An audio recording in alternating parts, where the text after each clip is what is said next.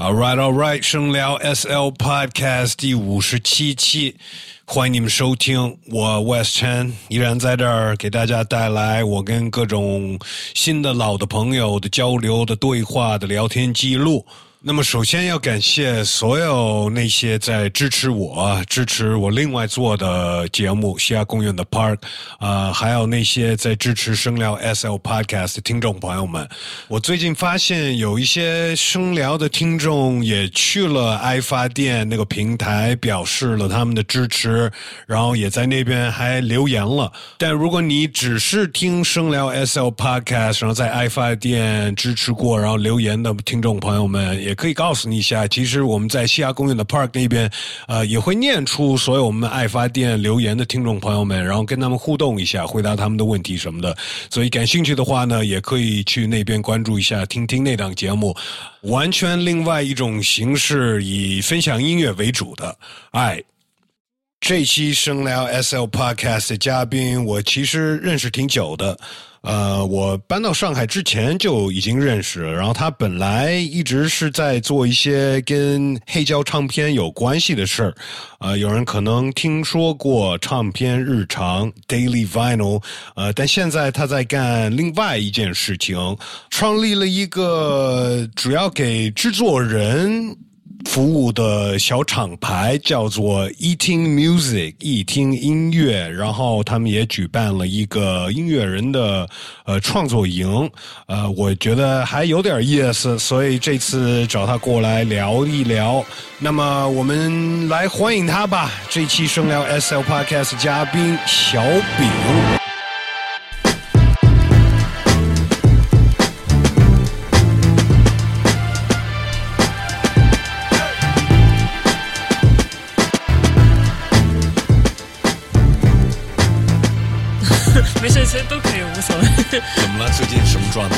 也没有了，就是有一些这种工作上的调整变动，就变成大老板了。没有没有，小老板，小老板还是小老板，是吧？那小老板业务多了是吧？嗯，业务是也不能说多吧，但是有一点就是不太一样的地方。嗯嗯嗯嗯嗯，就是有一些变化这样子。嗯，我觉得可能。大部分人如果听说过小饼，那就可能就知道一点 Daily Vinyl 的事儿吧。对，你先说，你先说。所以这个还是在弄的吗？呃，就是怎么说呢？就这个也可以小小的曝光一下。就其实之后 Daily Vinyl 的事情，我就不会特别参与了。啊，所以这个是这这次节目当中的重磅信息，是吗？对对对，就是有一个，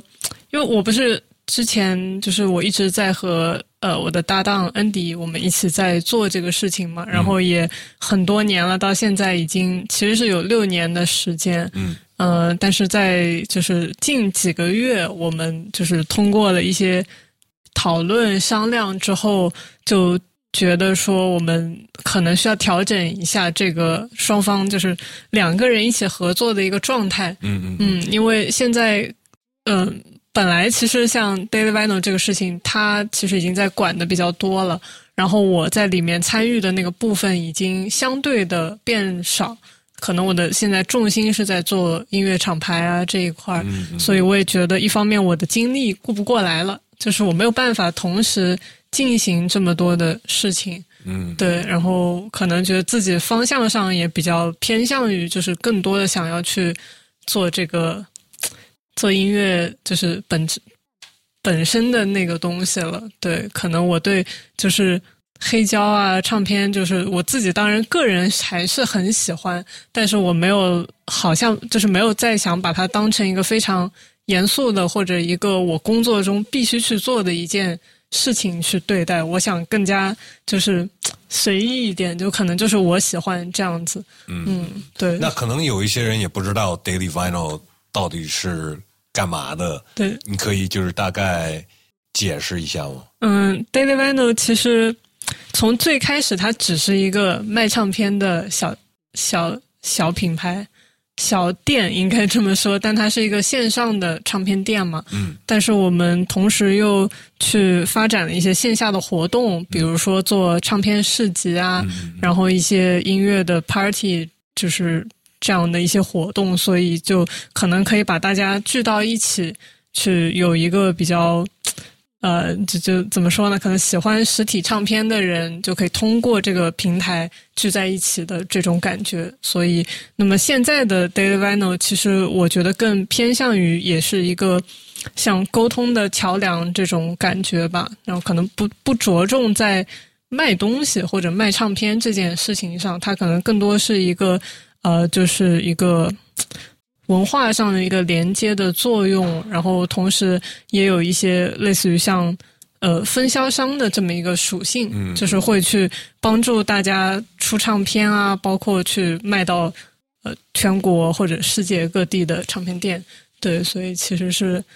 嗯一个这样子的一个一个一个品牌。那干了 Daily File 干了六年，你会觉得黑胶唱片这东西这市场？在国内有有变化吗？本来就是一个很小众的东西吧，因为很多连 CD 都被淘汰了，但是可能黑胶还会更有一些收藏价值，呃，然后还有可能有一些更老的东西就就只有黑胶，但是大部分人会觉得跟着科技发展，就是买黑胶的人会越来越少。那你们作为一个就是卖黑胶的，或者是做。黑胶唱片文化的这些音乐文化的这么一个平台，你觉得在这个六年是变小了、变大了，还是从开始到现在都差不多？嗯，我觉得核心人群差不多，就是那些长期真正会坚持买唱片的，或者说可以换句话说是挖挖掘音乐，嗯，就是真的是一直很关心的那些人。呃，没有太大的变化，就可能六年前我遇到的人，现在他们还在持续的去做这件事情，呃，就但是当中可能新进入的那种新鲜血液就相对少一点，我更多的看到的是一个就比较大众化的普及的感觉，就是可能有更多人会去消费这个东西，但他比如说是出于一个。呃，买周边，或者是我追一下我喜欢的音乐人啊、乐队啊、歌手啊，就是出于这样的一个心理去购买这个东西。就他更多的行为是购买，而不是呃，像我们说挖唱片或者是去收藏。对，收藏就可能这个性质上不太一样。嗯，所以但从那个购买的人群来说，我觉得那个是有在扩大的，而且另外一方面是，就是你可以从。呃，唱片店的增加来看出来这件事情嘛，因为就是买的人多了，那店也会多，就是这个一个供需关系。店肯定是多了，对，因为我们不是还有办了一个小的刊物叫《唱片日常》，呃，那这个刊物的话，其实我们一直都是在各个城市各种。唱片店啊，或者说有卖唱片的一些这种音乐文化空间去做一个投放嘛，所以之前来说就相对这个列表里面唱片店少一点，现在可能就是覆盖到的那些城市基本上都是唱片店为主的，嗯，然后其实你可以看到很多小的城市都是有自己的唱片店，包括就是一些嗯。比较坚持这个文化的人去做这样子的事情。你你家就是唱片店是吧？我现在不是了，不是了是吗？对我之前的，因为就是，呃，Daily Vinyl 有一个有一段时期是和我的家捆绑在一起的嘛，然后可能有一些人也去我家住过，就因为我把它。做成了一个可能偏向于有点民宿，加上就是有唱片的这个部分的一个概念。所以那个地方没了，你不住在那儿了。对，我已经呃，今年我就一直就是我搬到了一个新的地方，嗯然后我包括这个呃，Daily Vinyl，它其实现在也有一个自己的小的工作室，所以它是完全独立的在在运作的一个小地方。所以大家也可以去那儿买唱片，对对对，但不能去那儿住。对，如果非要住，可能也可以吧，躺在沙发上什么的。啊，然后你的搭档 Andy 他也一直不在上海呢，对吗？对他是在金华为主，但是他有的时候会跑到上海啊，或者各个地方去转，就他是一个不太在家待得住的人。那你们不在一个地方，会不会是也跟不继续一块弄了的有有有点关系？有一点关系，对，因为我觉得大家就是，虽然我们也这么多年，其实也算是这么过下来了，就但是。长期来说，我肯定还是会，就我这个人比较保守吧，或者说是我比较喜欢一个这种稳定的工作氛围的那种感觉，就是，嗯，我会很希望有一些事情是大家可以实时的去沟通，或者说是去讨论，说我们要做这个做那个，就会这样子的感觉对我来说会比较好。但是因为我们长期就是大家只是通过微信去。保持这个联系，其实时间长了，有的时候互相就很多事情，可能你就不会第一时间想去和对方去交流，嗯，所以它会产生一定的小小的，对我来说，个人来说一点点小的困扰，所以后来也是想着说，我们还是要改变一下这个方式，嗯，对。那那如果有其他原因的话，会跟挣不着太多。钱和市场这方面吗？嗯，其实 Daily Vinyl 本身确实是不怎么赚钱，但其实就是作为我或者他来说，我觉得我们都没有太把它赚不赚钱当成一个很重要的事情，因为其实我们也是有别的方法的，然后我们也是有通过做这件事情获得别的赚钱的方法，嗯，所以其实我们。两个人都没有说在特别把它当成一个很生意的一件事情去做，所以嗯，更多时候，包括像做出这个决定，其实我们也没有，可能双方都没有在考虑说这个钱的一个太占，就没有占太大比重在我们的决定当中。对，可能更多的还是就是大家都希望说把我们之前已经做起来这些事情，让它更好的可以。做下去，然后那也许就是人到了中年，我们有一个大家的真正的就是方向上的分工吧。就他可能更专注于做这些，我更专注于我现在做的那些方向。对，那 Daily Fun 那店还是要继续开，那个还是在的。对，就基本上以后就是。如果要说 Daily 就你不管了，就我我就不在这个，就是可能我会说，我曾经，我曾经是 Daily Vinyl，但他还是在管。对对对，就是。他不，他不，另外还做那个 Groove Bunny 吗？呃，其实 Groove Bunny 也不怎么做了，就 Groove Bunny 是一个过去式厂牌，然后他现在其实主要在做一个新的，他也在做自己的厂牌嘛，然后一在做一个新的厂牌叫 One Asia。一个亚洲，就是这种做这种亚洲音乐人的一些呃唱片发行啊什么的。嗯，因为我知道他很喜欢收藏的都是亚洲的一些，就他很有这种情节。嗯嗯嗯嗯。所以这个就是他的那个厂牌就比较偏向于就是就是做黑胶做唱片这样子的一个方向。对，然后他可能不是不会太。就不会有自己的艺人啊，或者什么，就跟我这边的方向就会有一点不太一样。嗯，他是纯粹收藏癖的那种。对对，嗯，你没有收藏癖。我没，我觉得我没有他这么强 强烈的那种。对，就是有一定范围内的，但是就我不太会着重于我一定要持续要干这个事情。我是比较随缘的那种。嗯嗯嗯嗯。我是几年前我就自己就决定了，因为我也不算是收藏黑胶，但是以前会没事去逛逛，然后买几张，然后拿回来就是可能呃，就是要么就是直接放，要么就是采样做一些 beat 什么的。但是后来我就突然就。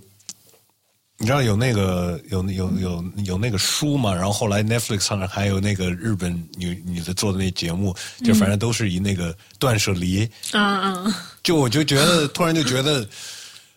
收藏这么多黑胶，然后挺占地方的，然后也挺脏的，就是 灰尘特别多。其实这些东西你也可以全部在网上找着。对，也不是所有的啊。对对。呃，但是。现在其实已经大部分东西都能在网上找到。嗯，对，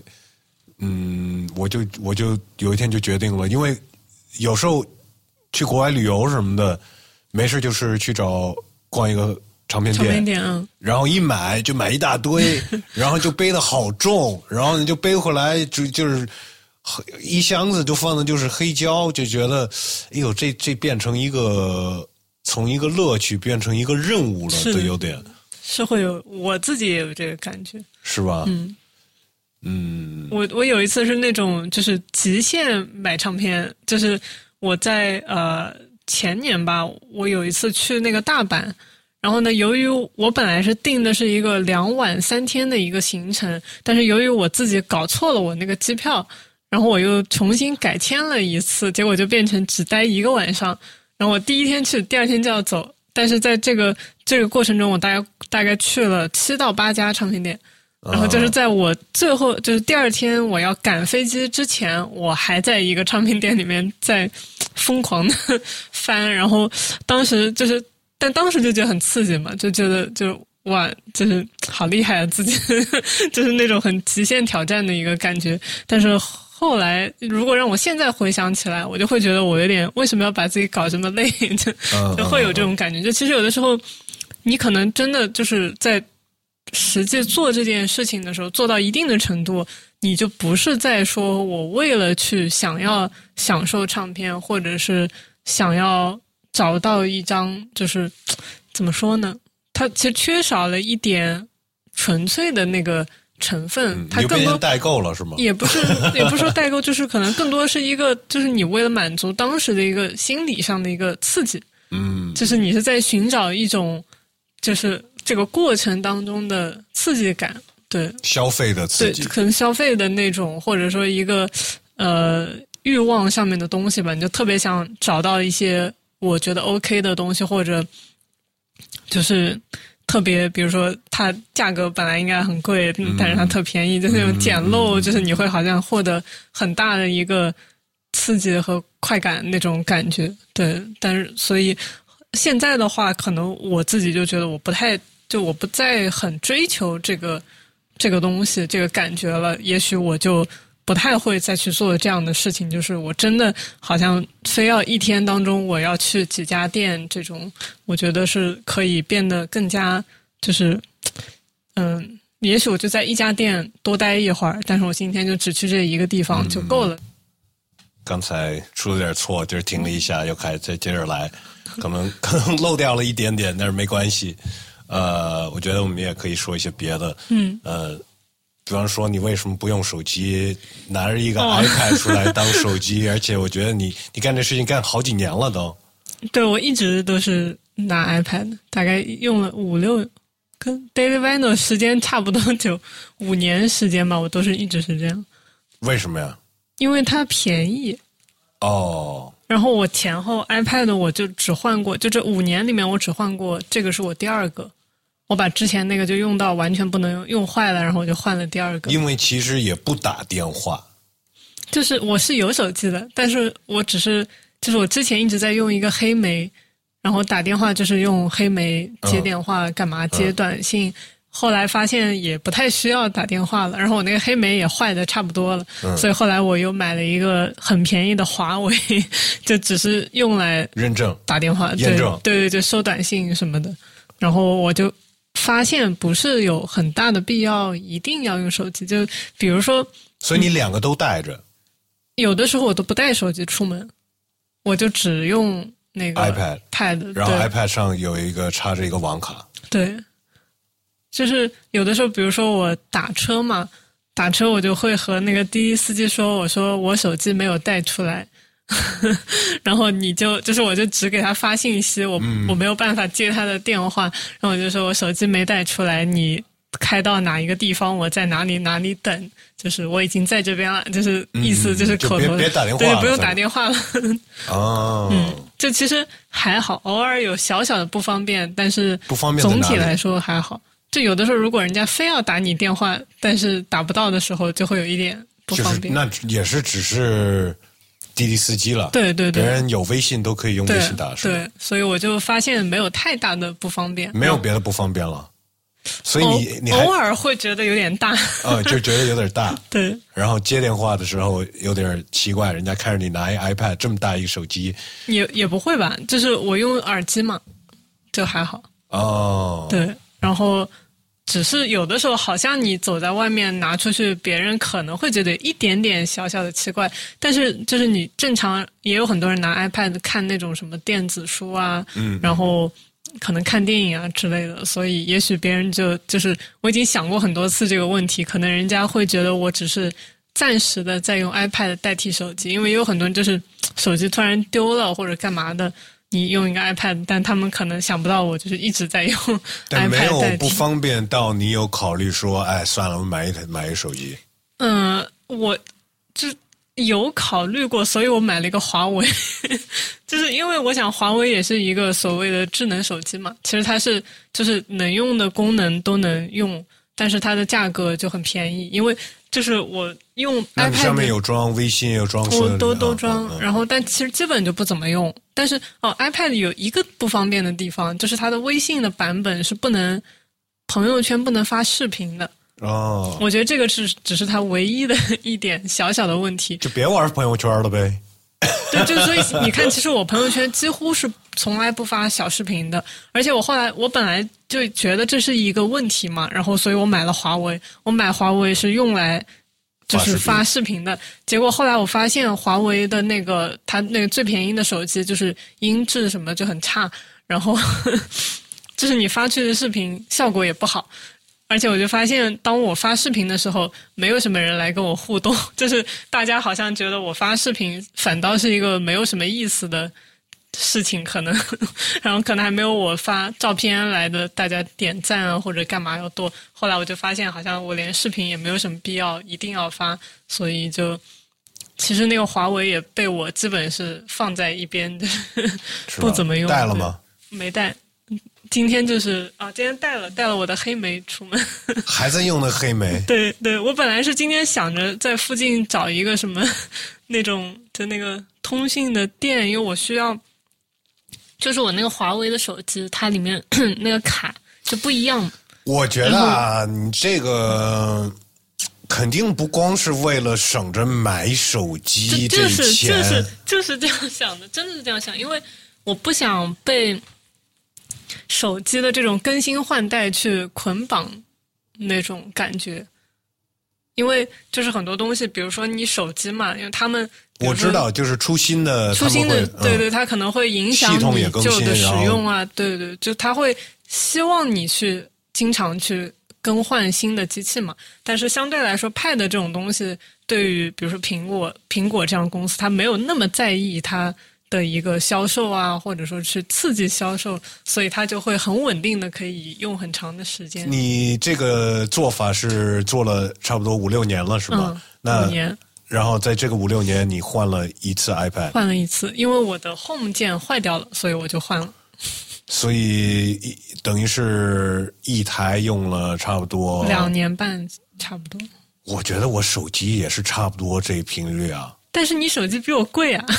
也就贵那么一点钱。没有没有，我觉得不是不是一点哦，几年算下来的话，不也不是那么那么多。但是你一笔出去的不一样，就是比如说我 iPad，我这个买来才一千多啊，你的手机是一千多买来的吗？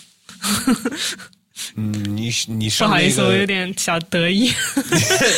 你上那个那个那个那个什么闲鱼，我相信你可以买到一个一千多的手机。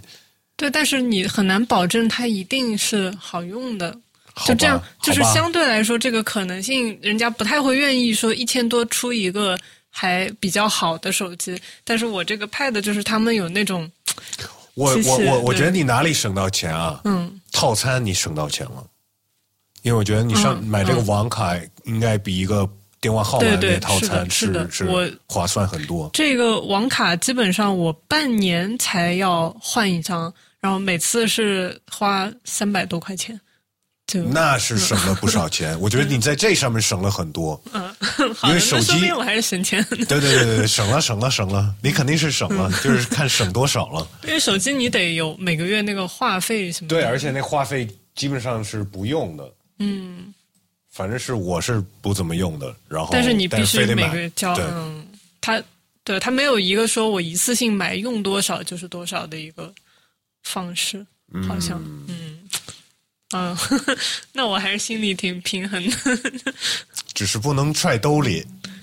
对，但我拿 拿手上也很习惯啊，而且如果你就一般来说，从来没丢过，没有没有，因为而且我发现，就是如果你用 Pad，没有人会想偷你的 Pad。人家就是，如果你要偷东西、掉东西，多数都是偷手机、掉手机。就手机是个特别容易掉的东西，因为它太小了，你放在口袋里它就会滑出来。那这个我就老拿在手上，我就永远有一件事情在那边，就是我不会忘记它的，我会。那你同时也可以用 iPad，iPad 又不能发那个有啊，微信什么的。哦，我知道你说那个，哎，但那个是。是叫 iPod，那不叫 iPod。对啊，是 iPod Touch，iTouch，iPod Touch，对对对对对。但是 Touch 好像也可以装软件的吗？不是吗？嗯，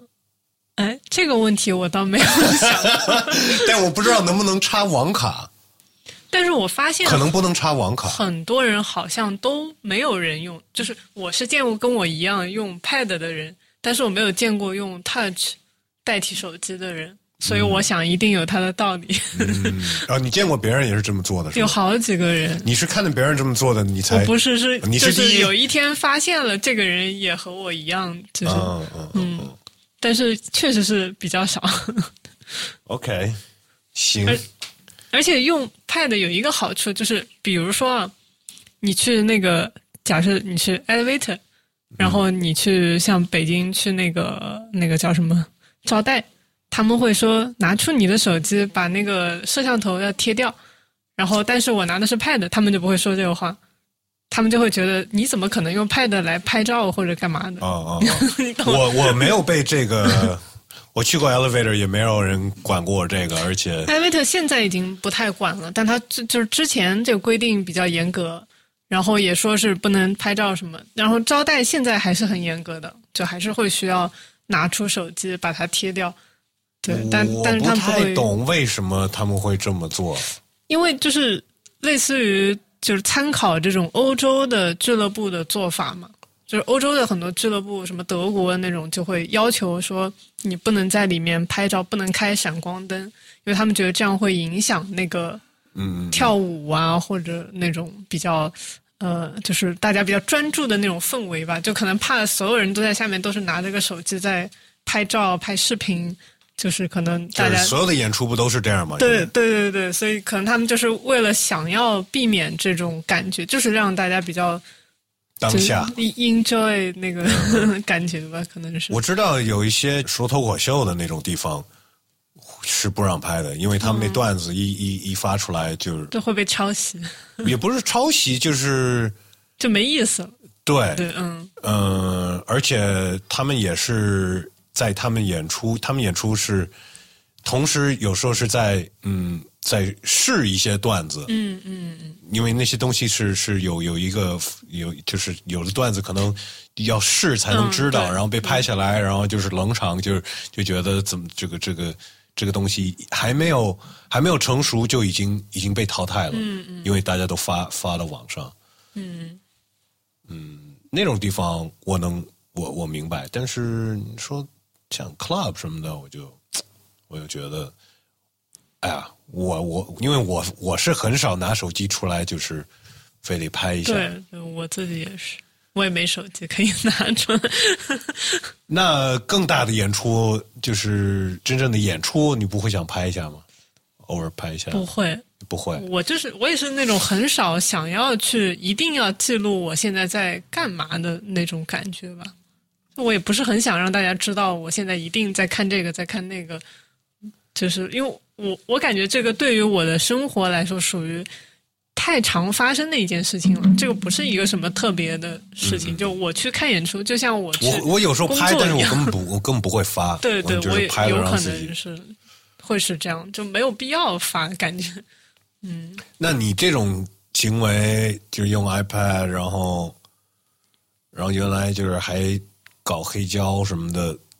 你会觉得你有点那种，就是反抗科技的这种态度吗？我呃呃，可能有一点反抗苹果吧。你 iPad 就是苹果的呀，对，你可以用三星的呀，坚持不用 iPhone。没有开玩笑，就是嗯，其实我最开始就是在用 iPad 之前，我是坚持了很长一段时间用黑莓，但是就是觉得好像到后面实在确实是不方便了，所以我没有才微信嘛，对啊，对我才妥协了用了 iPad。但是总所以你体上从来没有买过 iPhone。我没有买过，一个都没有买过。OK，嗯，所以我可能只是在抵抗 iPhone，、嗯 我不知道。所以就我其实我我觉得我没有在反对科技，因为其实我自己对科技的东西就是那种很就是最怎么说比较疯狂一些的想法，我是很感兴趣的。嗯，嗯，包括像那种就是马斯克这种人，其实我是很、嗯嗯嗯嗯也是比较崇拜他的，也不叫不能说是崇拜，就我很认可他的一些这种想法和觉得很厉害，就是对。那你不愿意买 iPhone，但是你愿意在你的脑子里装一芯片？我愿意，你愿意是吗？我就如果有这个机会，我很想去作为这种怎么说，就是我我可以接受自己被成为一个什么实验对象啊这种。真的吗？对，因为我觉得这个想法是很就是就是它是另外一个一一个东西了嘛，就已经我我我就我就跟用另外一个角度跟你说呀，嗯，那这相当于是把 iPhone 装在你脑子里了。嗯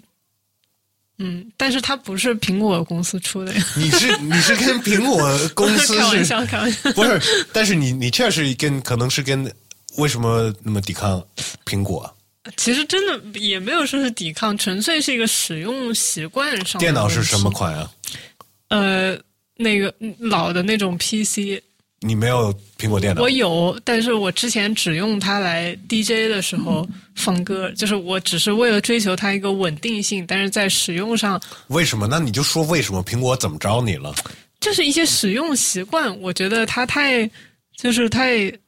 呃，苹果应该是最人性化的呀。啊，我倒没有觉得，就是我觉得它的很多设计上，嗯、比如说我在用苹果电脑的时候，我就是觉得我用的没有那个 PC 啊或者 Windows 的系统要顺。就我不知道，可能真的是一种就个人习惯上面的一个问题吧。也许就是，可能因为我是一个，哎呀，我不知道，就是我有点在这方面，就是使用习惯上，我是一个很坚持，就是自己就是我习惯了，我就这么做下去，因为我知道它是 OK 的。但如果你让我去习惯一个新的东西，我就会花很多的时间，可能我就不太愿意花这个时间，就有点这种感觉。嗯嗯，人人都不不爱改变的。嗯，对，但可能我只是在这一点上面 不爱改变，就包括就可能穿就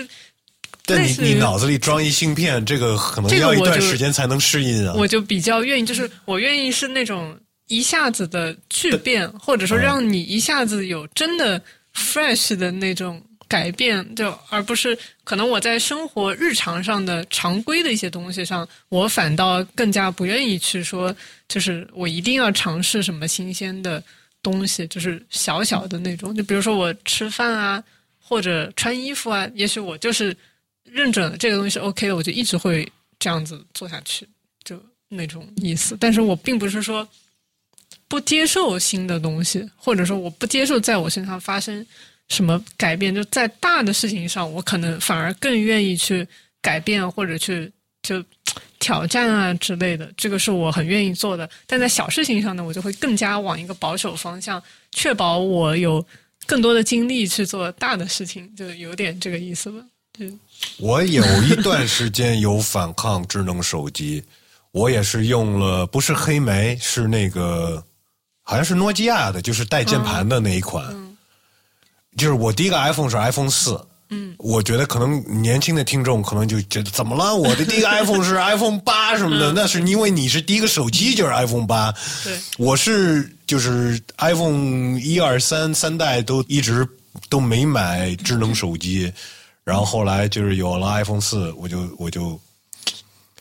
我就放弃了，然后就就就买了。我当时不是跟苹果有什么关系，我是私人信息，就是比方说那个你的位置啊，包括现在我都不用那个扫脸、或者是指纹。我都觉得我都会对这些东西嗯都是有一种、对，但是现在哎呀没办法，反正天天叫车，他也知道你在哪儿，就是反正就是对对信息都已经，就其实你已经没有什么隐，我没有什么可以 隐藏的事情，所以就就算了，也而且也没有办法，真的不用智能手机，也觉得住在城市里面是这个肯定不可能，对。对，因为我们都不连钱都不带出来了，现在。啊，好吧，好，那说你最近算是比较大的改变，给自己找来的新的挑战，就是做这厂牌，对吧？嗯，其实厂牌已经不算我新的挑战了，我觉得已经它是一个日常的一件事情。嗯，嗯，其实最近好像没有什么大的新的挑战，不过我最近有在做一个，就是我接了一个那种比较大的项目，然后就是在过一个有一点社畜的 生活，所以这个对我来说有点像大的挑战。什么项目啊？那给网易云做的一个项目，嗯嗯嗯。一个就是他们那种怎么说，类似于就是音乐人呃一个创作营那种活动，然后就是我帮他们做所有的一些落地的一些事情，对，但他的那个活动的性质就面向的人群是那种呃词曲作者啊，然后比较怎么说，就幕是后的对对，就比较偏那种，就是音乐产业里的那些流做流行歌，然后呃做一些可能比较爆款的歌曲，类似于这种这样一类的，就可能跟我们做独立的是完全不一样的。对，嗯嗯但是所以就这样子的状态对我来说是一个挑战，因为我自己从来我都没有在任何的公司去，就是去就正正经经上班，坐在那边朝九晚五，然后别人跟我说你要干什么，就是我很少有这种经历嘛，就是一直以来都是我想做什么我就去做，嗯。然后很多事情是因为你想做了以后，你产生了很多要做的事情，但是如果类似于像这样子的一些合作或者说是工作，接下来其实就是比较像是被动，你你被动的，嗯对，就是你要去做这个事情，你必须要在哪哪天哪天完成什么事情。那你为什么接了这个？赚钱嘛 生活嘛，但也也不完全是，就其实也是想通过这样子的事情，就是锻炼一下自己在这方面的一个能力吧。因为我自己厂牌就是我们怡听音乐不是也有做什么夏令营这种，虽然今年因为这个疫情的影响就是停掉了，但是去年前年不是都各办了一次嘛，所以我觉得，因为他们找到我也是因为我之前在做这个活动，他们觉得这是一个比较接近的两件，就两件事情性质上有点像，所以我觉得一方面就是他们来找我，代表着他们对我之前做的活动的一种认可认可，对。然后我觉得，如果通过这样的一件事情，能够提升我做这一类活动的一个能力啊，或者说是一个，就是你你可以通过这样的事情去培养一个团队，就是你的团队会变得非常擅长做这一类的事情，会对我之后再回过去做我们这种音乐人夏令营的活动，就会有一个一个一个提升吧，就整体的一个提升。呃，你说一下，因为可能有的人也不知道你们这个 Eating Music 的对这个 Eating Music Camp Music Camp，对对对对，嗯到底是是一个什么样的活动啊？呃，就是他，嗯，怎么说呢？比较偏向于一个把音乐人，就是当然我们更多是偏向于在做音乐制作人这个方向上，就是把年轻的音乐制作人给集中到一个地方，然后大家一起吃、一起住、一起做音乐，然后会有一些课程的这种安排，我们会请一些呃比较有这种行业的地位或者说经验的呃其他的音乐人过来当一个导师的身份，然后就去给大家上课，同时大家也一起做东西，对，所以它就是算是一个音乐人交流的这么一个活动，有点像红牛音乐学院，就是那样子的一个感觉，对。你当时做厂牌的时候就已经有这个计划是要做这个 Music Camp 吗？嗯，对，其实因为我厂牌 ET Music 本身就是前年才开始做嘛，是从这个 Music Camp 里边的学生抽出来的。对，其实是就是也不能说是从里面抽出来的，但是呃，当时我就是锁定的我们这个第一届参与的人选，其实他们已经就是基本是当时已经是加入厂牌的状态了。所以，相当于第一届就是我把大家聚在一起，说我们一起去，就是呃，可以做点东西。它是一个比较小规模的一个感觉。然后，直到去年那一届才开始做一个对外的招募，就是我不知道是谁，他们来投稿，我们去进行一个挑选。所以，从第一届开始，其实那个时候，相当于这个东西，我觉得比较像是一个给这个厂牌去奠定一个基调的感觉吧。就是是，嗯，整个厂牌可能都会从这样的活动里面去去告诉大家，我们是很希望把各种人可以音乐人可以聚在一起去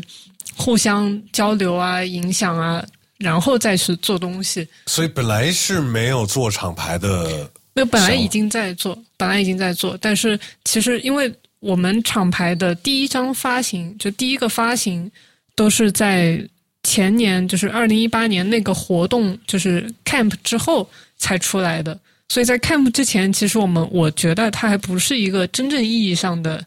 厂牌，它只是一个有一个概念在，然后我说我要做厂牌了，但是它还没有一个可以代表一个厂牌的东西可以拿出来，所以嗯，但是在此之前，就是我已经想说我们可以做这样一件事情，因为那个时候我也在。呃，有做这个民宿啊，加 daily Vino 啊，就是这些事情做在一起，所以我就觉得说，既然我有自己的一个场地嘛，那我为什么不把大家就是好像就是我已经有意向去长期合作的这些音乐人，我完全可以把他们聚在一起，说我们一起去做东西，就是让让大家也有更加深入的一些交流，或者看看能出一些什么不一样的东西。所以当时是抱着这样一个想法，然后。当时那个活动，我们自己感觉也挺，也不能说它叫成功，但是是有挺有感触的，就是做下来，对，所以就是像是明确了一个方向吧。从那个活动开始，嗯，你是觉得你当时看出来是在国内的呃小制作人或者是玩音乐的人是有这么一个需求吗？我一呃，我有感觉到，因为我们。就是从最开始我做厂牌，我确定的一个方向就是我更多要合作音乐制作人，然后我想做这种比较偏纯音乐的东西，而不是说是去呃，比如说捧歌手啊，就是或者一定是乐队啊，那那样子的，就是我们的方向定的就是一个音乐制作人。那么可能在大多数的人眼里，或者在行业地位上面，很多人都觉得音乐制作人比较偏向于工具人嘛。就是给大家做伴奏的，或者是就是好像只是完成一个一首歌的一部分的事情。那么，但其实我们自己听听音乐，你知道，很多国外有很多制作人也是跟 star 一样，就是他们其实自己的东西拿出来是完全成立的，完全 OK 的，而且也其实会到后面他会发展出很多不同的形态，比如说像 MyLib 这样的人，就是他也。可以和别的人合作，他也可以做自己的东西。那么，所以我当时就想说，我比较希望关注这样一个群体，去和他们一起看看能搞出一些什么花样。所以，呃，就是在有了这个想法之后，就就是怎么说，定了一个厂牌的基调之后，我就想着说，去看一下大家就是一个生活状态到底是什么样的。然后我就发现有很多人，他们都是。就是自己在家闷头做音乐，就是他可能所在的那个城市，他都不认识几个人，真的跟他一样做，就是做音乐，甚至他就不知道，你没有办法知道有谁跟你是一样的。然后大多数人就是挺挺挺比较孤僻，或者说是比较宅、宅比较自我的一个状态嘛。对，然后其实这样子很多时候会导致，就是音乐人到后期可能会。遇到一些瓶颈，嗯嗯，就是对，所以我想着说，那么把大家如果说抽出自己熟悉的那个环境，你丢到一个新的地方去，和一些新的人去接触，他会不会有一些不一样的灵感，或者说是感受一样的东西出来，然后后面你发出来的消息，他们就来了，是吧？嗯，对，就当时因为我是本来第一届的时候我已经有锁定几个人，我也希望他们是可以和厂牌去合作的一些人，是免费的吗？对是对，是免费的免费的，嗯嗯嗯，所以就就从第一届开始，其实我就有找那种 sponsor 啊什么的，因为我想着这个活动是一个，首先我不是说我不是要去开课嘛，我不是想让他们来说是好像你是付钱来上学那种感觉，它更多应该是一个创造一个环境给他们在一起，所以我觉得最好，而且 我就我知道很多就是年轻的音乐人，其实他们制作人啊什么，他没有太多钱的，就他可能有才华，但他不一定有钱，所以就是从我的角度来说，如果我能够有这个可能性或者能力，不要让他们去有太大负担，生活上负担，那你就来就是了，你就来做东西或者干嘛的。所以会坚持是一个免费的这么一个对，到去年它都是的，但是今年因为实在是我们受就是这个疫情在上半年影响太大了嘛，所以一方面我也不太敢做这件事情，然后一方面确实是就是你的金钱上你没有办法今年再去支撑这样一个活动了，所以我们决定今年就是暂停掉，明年再说。嗯所以还是希望它是一直是维持一个，也不能叫全免费吧，因为大家过来会出一个路费嘛，嗯，就自付路这费。个那对你当然不能掏，这个你都掏了，那对对，但可能就保证大家来了之后，就是所有东西都是我是给你准备好的，你只需要就是放心去做你想做的东西。嗯，对。那要参加的人需要一定的水平吗？嗯，比如说以我们去年来举例的话，因为去年我们是有个公开的这个召集嘛，那么就有大概我们收到了一百多个人的投稿，就是发自己的作品过来。哦，对你们会选的我们会选的，哦肯定会选。但是它的一个就是我们去年的挑选的过程是这样的，就是我们先组了一个类似于就是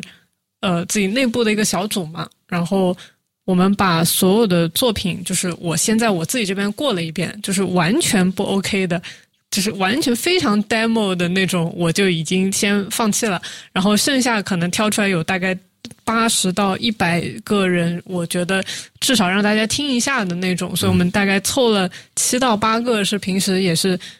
本来是参与在这个项目里的，也有一些听音乐的好朋友，然后我们就找了一个时间，在我家，就说我们现在开始放这个一百个人的东西，然后一首首往下放。如果就是谁，我们会设定一个机制嘛，比如说七个人，那只要有超过三个人，就超过四个人举手说好听，OK，我们就会把它先留下来。如果没有四个人举手，那他就被 pass。所以他就是先是进行了一轮这种筛选只能选，投一首。不是，就是每一首你都可以做出你说他 O 不 OK。所以我们通过这样的不，我的筛选意思，是投投稿的人只能哦，投。投稿他可以有一些也投了两首，嗯，其实我们是不限的，就是他随便你投多少首，嗯嗯但是其实一首反倒不一定能帮我做决定。如果你有两到三，其实或我们者是大家有的人可能喜欢这首了，有人可能喜欢另外那首。对，所以我们只要大家投过来的，其实我们当时是全部都放了一遍的。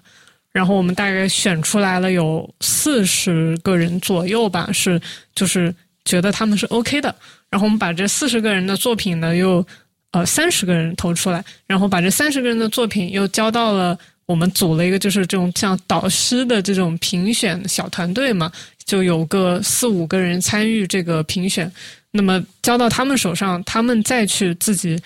挑选，就是因为我们一共是本身是选八个学员，去年的时候，就他们每个人都去投出他们心目中的，比如说排位排位前十的人，然后我们再去汇总所有人的名单，得出排名前八的，就是类似于是这样一个，我觉得还是比较 不能说叫完全公平，但是它是一个汇总了很多人想法的一个挑选结果。对，而且我们很多时候其实考量标准不是你成不成熟，可可能更多看重的是一个想法，就是你特不特别。因为有很多人可能他发来的是一个 type beat 之类的东西，那我就觉得，嗯，就哪怕你做的再好，可能我也不一定但这个就就跟风格有关系了，对吧？对对，但是怎么说呢？就是我觉得，就但凡是一个比较自主、有愿望想做不一样东西的人，都不太会真的就做 type beat。即使他会做，他不会发给你听。就是如果他把一个很 type 的东西当成自己很。很就是很拿拿拿得出手的一个作品，其实我觉得就在我这边可能就不太 OK，因为我要挑的不是一个行业标准化的人，我要挑的是一个呃特别的人，或者说他现在即使他在水准上达不到这个 type，但他的想法上可能已经跳了很多级，或者让我听到这个有意思的想法。那么，因为我们在整个活动中本来就有这种教学的。部分嘛，那么它的水准上的东西是可以通过这个学习，或者说他的一个自身的就是这种愿望去提升的。我觉得这个就不是一个，就其实水就普通常的水平，其实很多人你只要稍微学一学，你都是能达到。它没有什么太深奥的东西，其实制作上面来说，但是一个想法上的东西，就可能是有些人甚至是与生俱来的，它不是。你学一下就能够出来的东西，对，所以我会比较看重一个有趣的 idea 这样子的，嗯嗯，对。那后来选出来的人，我我觉得是挺挺好的，是吧？对对。嗯，我挺好奇的，就是他们这些人，比方说年龄、岁数啊，包括呃，真正的对。音乐，就比方说，嗯，会不会读乐谱啊？就是有没有，就是真正的，就是音乐的，因为有一些很厉害的 producer 都不会，是的，像 Pharrell 他都不会读乐谱，嗯，但他也是照样的厉害。那你你们选出来这些人都都有什么样的？我们选出来的人，就算是什么样的都有。就是也有这种，就是完全是自学的，就是完全就没有任何背景，他就是靠自己的。然后也有真的就是在学音乐专业的，和音乐就是呃学校毕业的。比如说我们里面有一个有一个音乐人，他是星海广州星海毕业的，然后他的平时日常的就专业其实是那种吹管，就是他在器乐演奏啊什么这块，他是非常就是这个叫什么？擅擅长精通。专业音乐人，对对对，但是他做的东西呢，又不是那种很学院派的，或者说是，就是反正你一听就是不一样的，就他不是在走一些很常规的那种路数，所以其实这样的人就很特别，在这里面显得，而且他是对，就是那种，比如说通常制作人，比如说偏电子啊，或者不管是偏电子还是偏 hip hop 这一块的东西。他都很感兴趣，就他也想去试着去做那个方向的东西，然后他那个出来的结果就会是让你有点意想不到的。嗯，就他跟常就一般，如果我自学的话，我的思维跟他肯定不一样。但是有的时候呢，你自学的出来的人，他的就是有些点未必像专业出来的人能够抓得到，又是不一样的，不同的框架吧？对对对对，或者说是。比如说嘛，有一些可能靠自己自学的一些 B maker，他可能比较偏向于更多会去用 sample 这样子的一些素材。那么，如果是学过音乐专业的人，就很少会去用 sample。对对。因为他会觉得哦，我自己可以吹，我自己可以弹，我就不需要靠这些。我 sample 更是一种从 hip hop 的这种角度来去做做的音乐。是的，所以就是还挺你你可以看到大家他之前受到的不同影响。和那个经历是会影响到他最终做东西的一个方向，或者说是一个手段，这种东西。对，那来的人的各种背景、什么学历什么的都不太一样。对，但他们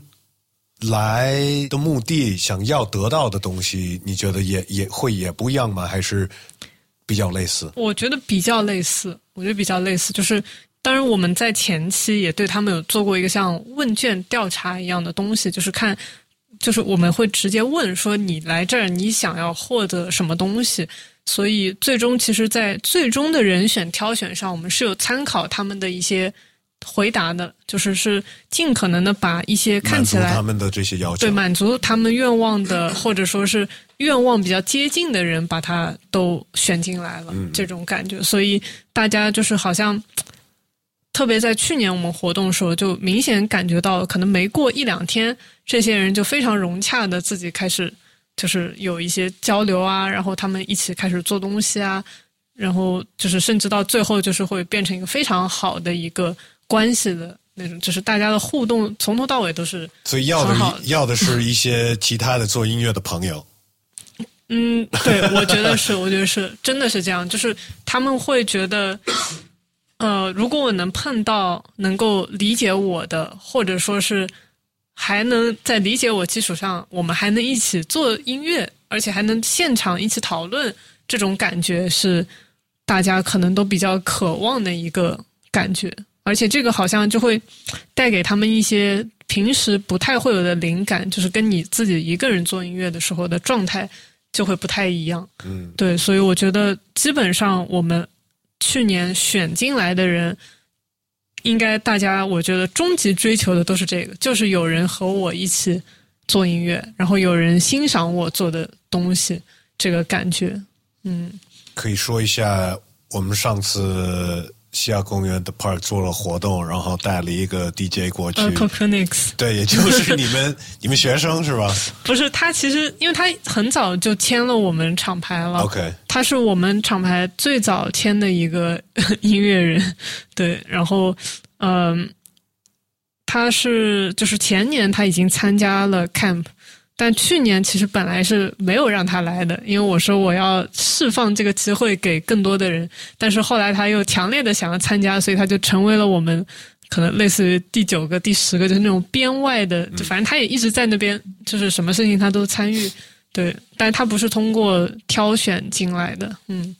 然后他是通过你个人挑选，对，他是他是呃自己强烈的 要要求要来的，是吗？嗯。然后，反正他就是，他就是那种很活跃的那样子的一个一个角色。然后就是，可能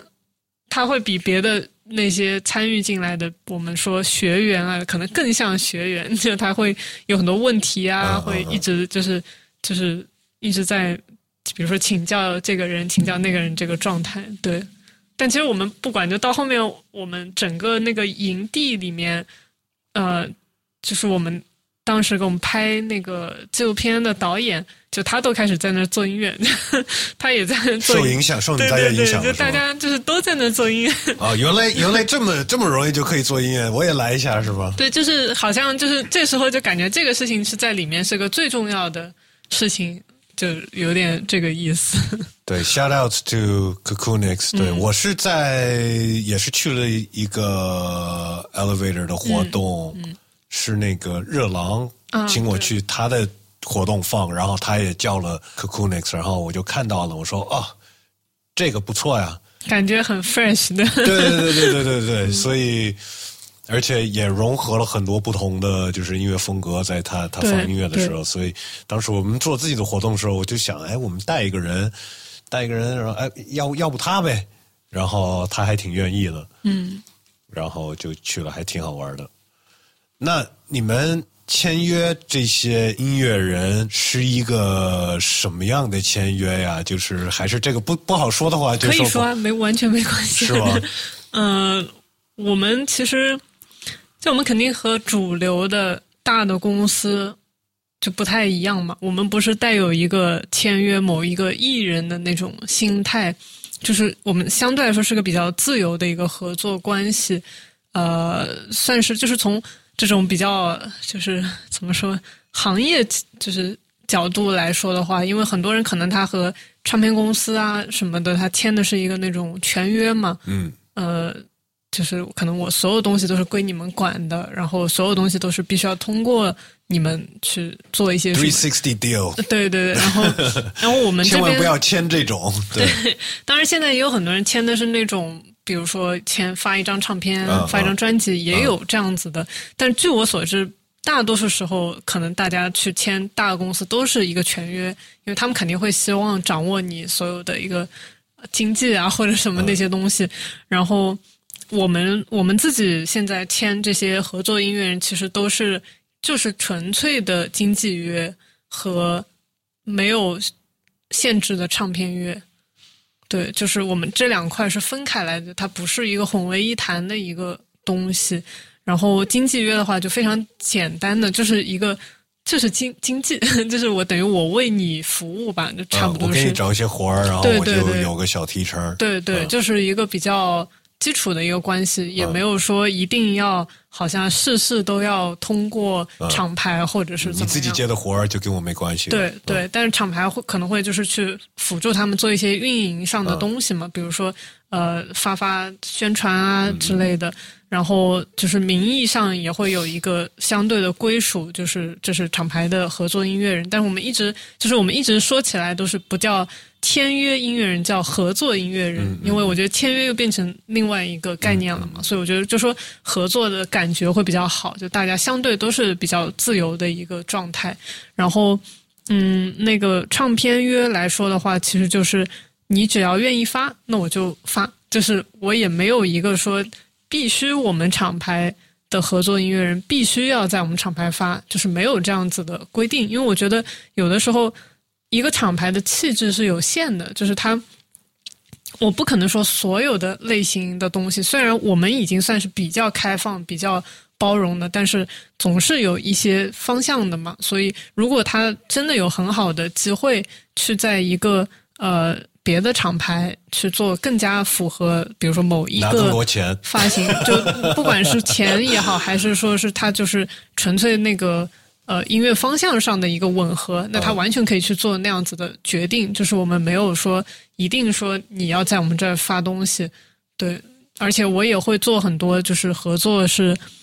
嗯，就不是我们厂牌的签了经纪约的音乐人，我会帮他们只是发呃唱片啊。专辑啊，这些东西就是其实也有非常多这样子的发行存在，所以我觉得我们厂牌来说，整体还是一个就是偏重于发音乐的这么一个厂牌，而不是一个运营什么娱乐啊、艺人啊这种感觉。对，嗯，挺好的。首先，你们这个。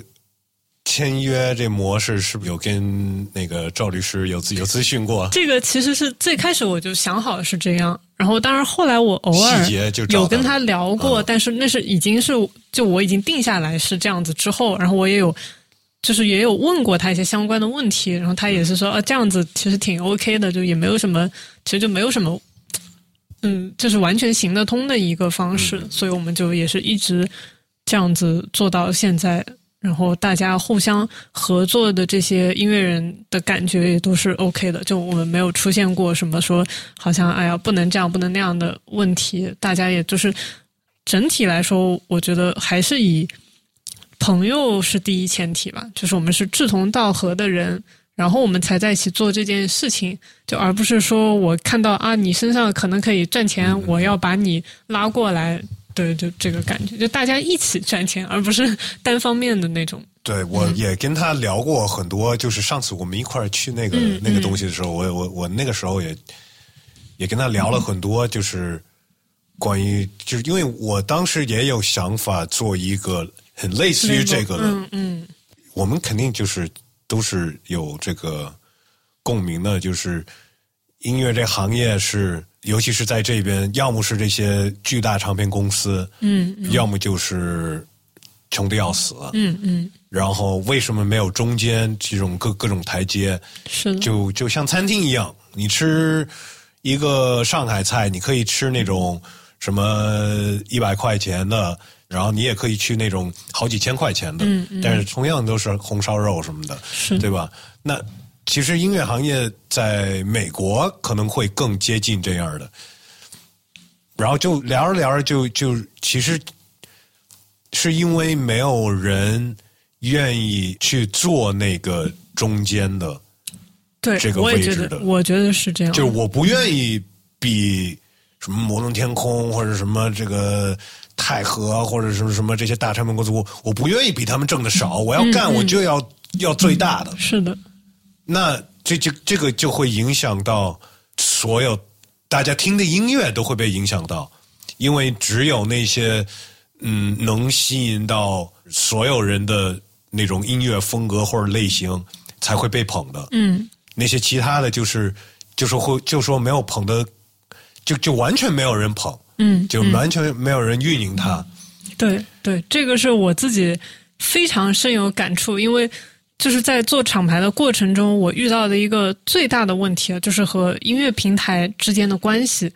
就是当然，虽然比如说我现在跟网易云在合作，但是我也不得不说，就其实我觉得我们是受到了一定的忽视的，就是或者说因为。当然，他们大的平台公司也没有办法，他们是靠数据说话，对对，它是更多是一个做有点偏商业角度的东西，它不会来根据你一个人或者两个人去做一些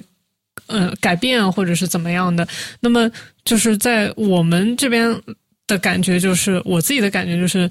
很多时候你真的没有什么话语权的，就是。因为你的东西拿出去，它就是一个人人家看就随便听一听就知道啊，它不是一个流行的东西，然后它也不会什么呃成为一个什么爆款啊或者干嘛的。其实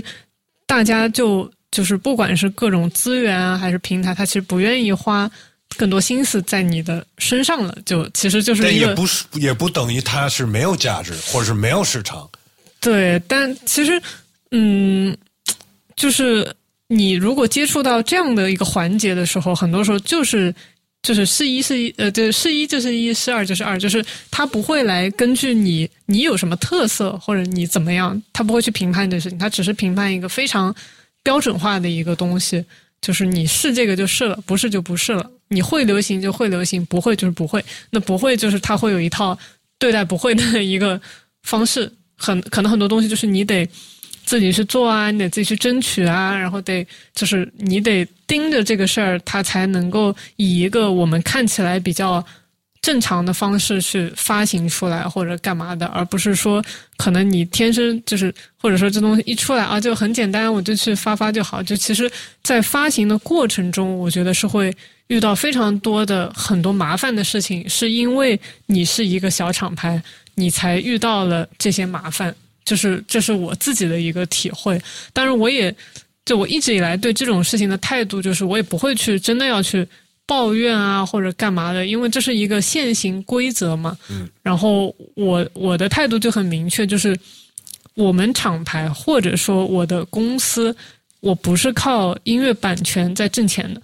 就我没有一个特别的目的性，说我一定要发一些东西是让我的公司。能够靠版权把我养活，我其实没有这个愿望。我是在寻找别的出路嘛，就是我也有自己的一套方法去赚到一些钱。但是就是在版权或者说音乐这一块儿，我就养着它就好了，因为我也没有整个的一个运营模式本身也不是一个我要投重金在里面，然后非要它有回报的。它本身其实是一个比较呃自给自足的一个状态，所以其实我也就。对比相对还算现在比较有机了，已经，所以就是我对他的一个想法就是，既然现在我不能够做到那个最大的或者那一些什么达到那个程度，那不如我就对他的心态就是放轻松一点，就是让他自己去，呃，也许有一天有一个什么东西他就成了，但是那不是我的一个操作，或者说是。我一上来就想着，哎，什么东西出来，这个歌一定要打个榜，干嘛呢？对，所以你其实你让我，我也不太想去做那么大的，因为那个级别的时候，你你不再玩音乐了，你就是在在在玩钱，市场上面对对对对对对。嗯，我觉得这边，因为在美国有很多这种小的独立厂牌，然后也做的非常好。嗯嗯。就比如说 Stones Throw，甚至于现在也很火的，就是比方说像像 Tyler the Creator，他们也是他们自己开始的，连 Kendrick Lamar 他们也是他们自己开始的那种。呃，虽然他们现在也会跟这种唱片公司合作，嗯，但是他们是从独立这样出来的，对，嗯，但这边就相比来说是比较难，嗯。嗯，一方面我觉得是听众的问题，嗯，就是听众没有基础，而且听众也不愿意自己去做选择，而会让主流媒体帮他做选择，会，呃，所以选秀是在这边是比任何别的地方是更大的一个一个现象，对，但是我就希望，就是我会不停的就是在我所有做的内容，就是让大家知道，就是当然有很多好东西是不适合选秀，嗯他上了选秀，他也会不会给镜头的，他也不会拿什么冠军或者是就是八强什么的，但是他也是好东西，就不适合这个。那他该去哪儿啊？嗯你们该怎么找到他们呀？是的，你们是不是应该就是，当然是真正的乐迷会去挖，然后可能会发现，但是在这边就是更难发现他们，就是在国外可能更容易发现，因为国外有这种小的厂牌是可以帮他们发行，就是就说他不能放在 Spotify 的首页，但是他还是能出现在某一个就是你更更好够得着的一个地方，嗯嗯，但这边就就还差一些。是的。你你觉得这个会会有进步吗？还是你觉得会越来越差？我感觉短时间之内不会有什么明显的进步，就是它有点像，就像你说的，就很多人其实这个事情他是不愿意跳出来做这个，有点像怎么说？我们说吃螃蟹的人，就是他也不知道会有什么结果，他就去做了。现在其实很少有人在愿意干这样的事情了。然后你能干的话，你能坚持多久也是一个问题。就是他有些事情是必须要通过一定的时间，他才能形成一个改变，或者说是形成一个呃大的结果啊这样子的。所以我觉得很多人是做了一点，他也许觉得难，他就放弃了。所以我觉得短时间之内是不太会有很明确的改变的。所以我自己的感觉是。从我的角度来讲，其实我一直都就是没有去想过这个大环境到底是怎么样的，或者我在里面的位置到底是怎么样，因为我觉得根本就没有必要去想。就既然它现在已经是这样的，那我就按我想的一个东西去把我想的东西做好，因为这个就在里面，其实它无论如何在其实在这个环境下，其实无论如何都是成立的。就是你想做的东西，呃，没有好像。其实我觉得这也算是一个有一点点的小小的好处或者优势吧，就是没有人会来给你很快的定性说啊你是大概归到这个阶层或者什么，因为我们其实就不是大就是小嘛。嗯嗯嗯。那在小里面我就可以做到小的偏上，或者是 那种感觉，就是其实你还是有很多可以去操作的空间的，就是我觉得还。有的时候，就是你换一个角度想，好像又不是一件很很差的或者很难的事情。就其实反倒是我有更多的决定权了。就从我的角度来讲，我变得有更多的决定权，决定我待在哪个区间这样子。然后，其实很多时候，说实话，那些大的已经有流量的东西是怎么运作的，其实我们心里也都是清楚。我们并不是不知道他们是怎么达到了那些东西，但是做不做就是我的选择。所以我觉得其实这种感觉还挺好，因为也许做到那些大的流量的东西的人，并不知道怎么把我们这样子的小的东西做好，但是可能小的东西知道他们是怎么回事。就但是我选择待在这个地方去做到我心目中的那个好。而且我觉得现在因为。也不是以前，就是网络时代之前，是嗯，做音乐的人都得依赖着唱片公司，对对。但现在就不太需要依赖唱片公司，所以你做是做一个音乐的音乐人，不管你是歌手还是是制作人还是什么怎么着的，你就是选择一个小厂牌是更好的一个选择。现在，嗯，是因为你不需要大厂牌给你租录音棚啊，或者是我觉得其实应该有更多像这样小厂牌出现在国内。是的，是的，而且我觉得就类似于就是一些做自己的发行为主的这样子的厂牌形式，我觉得就就挺好的。就首先，嗯。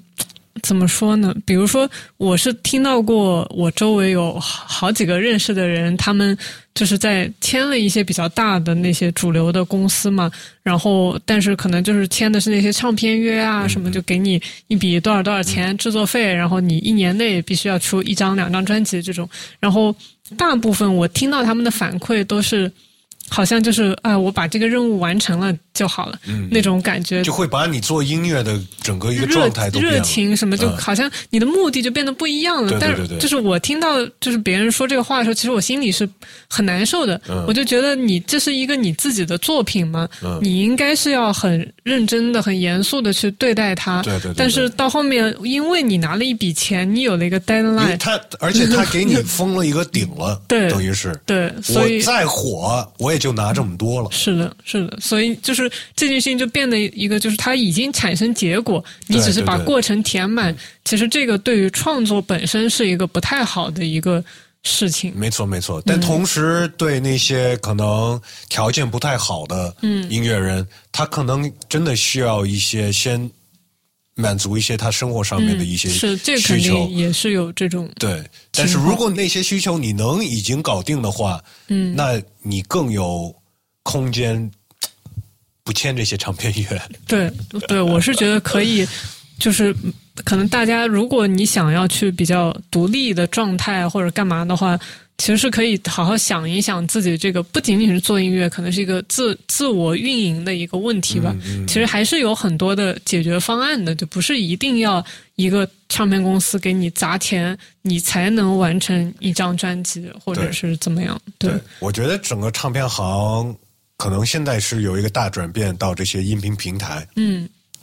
但我觉得音频平台这也不一定是一个最终的模式。我觉得嗯反正、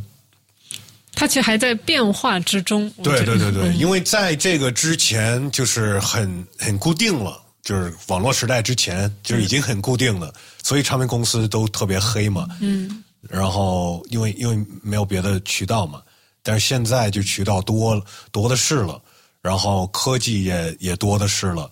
包括从做音乐到发行什么的，到拍你自己的 MV 都更简单了什么的，所以这个也也也一直在变。我觉得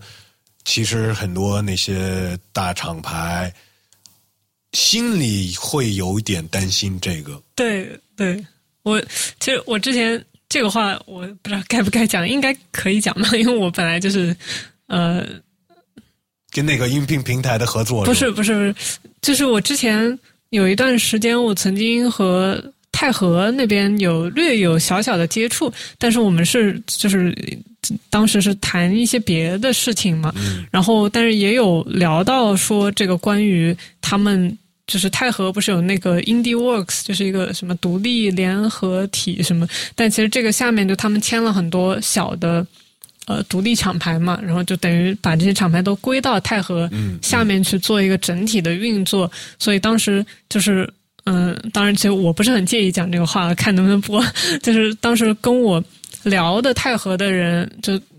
可能，当然他也只是随口一说，但是当时他就聊到这个事儿的时候，他就说。啊，我我们觉得太和的目标是，可能五年以后，所有中国的独立小厂牌都是太和的。然后当时我听到这话，我就嗯，然后我心里当时就暗暗的，我先走了，对我暗暗的就想说，不可能，我们肯定不会是 那就不独立了呀，对吧？对，就是因为这样，其实它就就不算，就只是你好像你给它安了一个独立的名号，但它本质上又不独立。就是垄断所有的独立。对，所以其实我觉得，就这个不就变得很奇怪了吗？就是那你到底是要别人独立还是不独立？嗯所以我我就感觉就是。当然，可能这仅代表他个人，嗯 但是我我是不太认可这样子的一种一种想法，或者说是至少对我自己的来说，你哪怕一笔钱砸在我面前，我也未必会去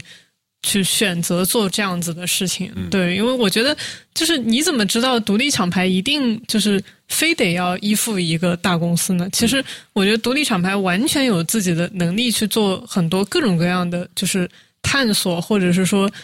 就我嗯。就是大家，我觉得做这种不管是独立厂牌、独立音乐人也好，你要明白一个事情是，你不只是在做音乐嘛，你也可能是在做娱乐嘛，你也可能是在做一个商业文化的一些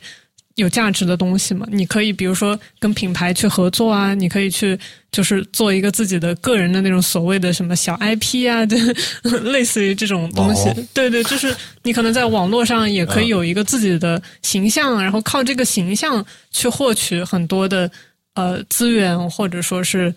赚钱也好，干嘛也好，其实现在这个社会已经不是说一定要就大公司跟大公司合作，很多大公司也会找一些独立的音乐人或者是艺术家去做一些合作。其实关键在于，首先你的东西要够好，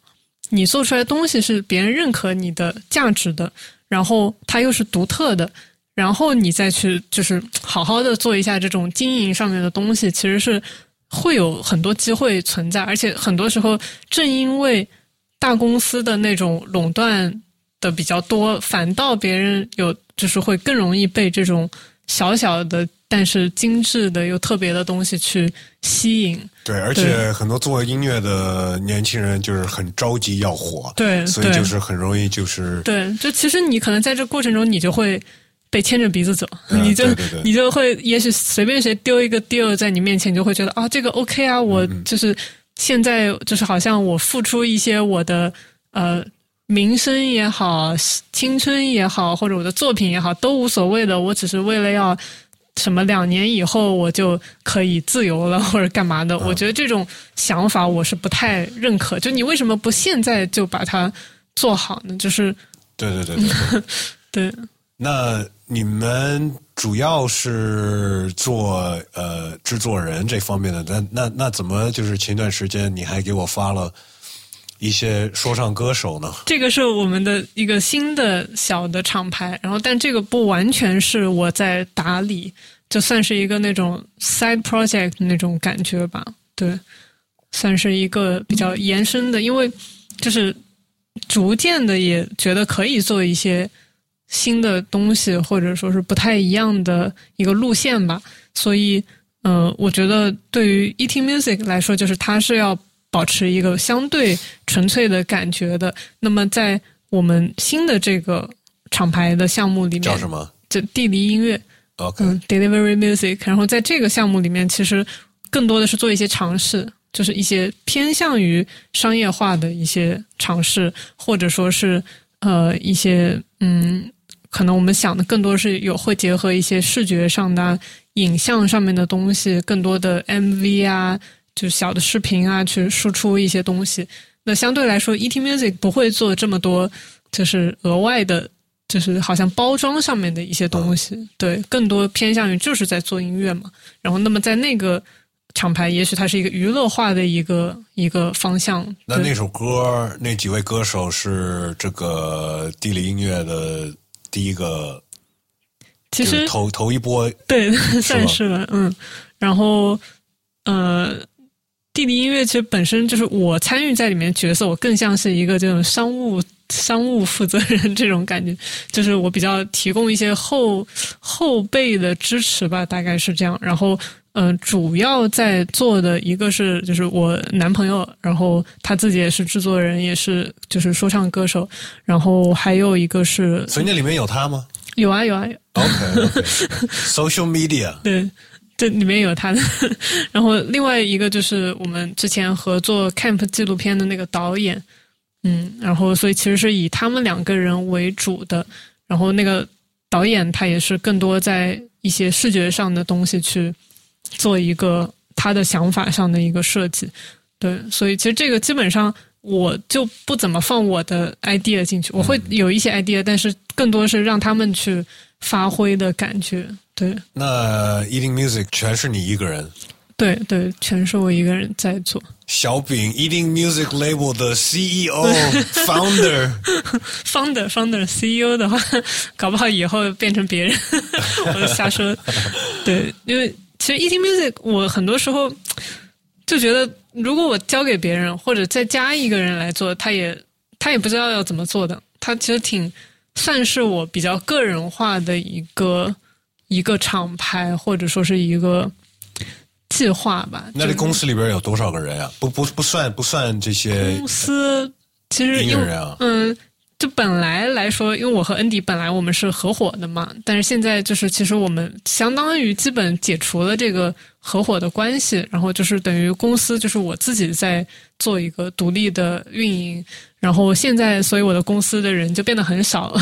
本来我们还有四个人，现在只变成了我还有我们就是我厂牌下面有一个做事情的一个工作人员，然后还有一个实习生。所以现在就变成了二加一的这样的一个非常小规模。需要人吗？在招人吗？我们暂时肯定不招人啊，就是因为，嗯，厂牌来说没有那么多事情要做的，但是我公司来说，就是比如说像我们和网易云合作的项目，是其实我是会另外找人，就专门负责项目的一些工作。其实我觉得这个就跟就跟现在就开公司跟做厂牌一样，就你没有必要。一定要有很多的固定的员工啊，或者就是这些人非得坐在那儿朝九晚五给你打工，你是可以很灵活的，因为大家在上海其实有很多自由职业者嘛，freelancer，就大家就比如说像 c o c o n i x 他那种。身份，它其实就是不是固定在一个地方上班的，所以我们很多，比如说我设计上的工作，我也会找他来做。那我没有必要再放一个设计师天天坐在那边，对。所以我觉得大家其实都是更加灵活一点会比较好吧，对。好，反正等我们我这个西亚公园那录音棚做好了，到时候。呃，把你男朋友也叫来，把他叫过来，但是他没有我会讲话，是吗？那那必须得讲话，是吧？反正我们现在就到每一次新的嘉宾来的时候，这个最后的这些固定问题，快问快答，也不用快问快答，但是想说多少都可以。好，呃，第一个问题是可以说出一个你爱的、你恨的。或者你想看见改变的事情，或者东西，或者是人，或者是现象。嗯嗯，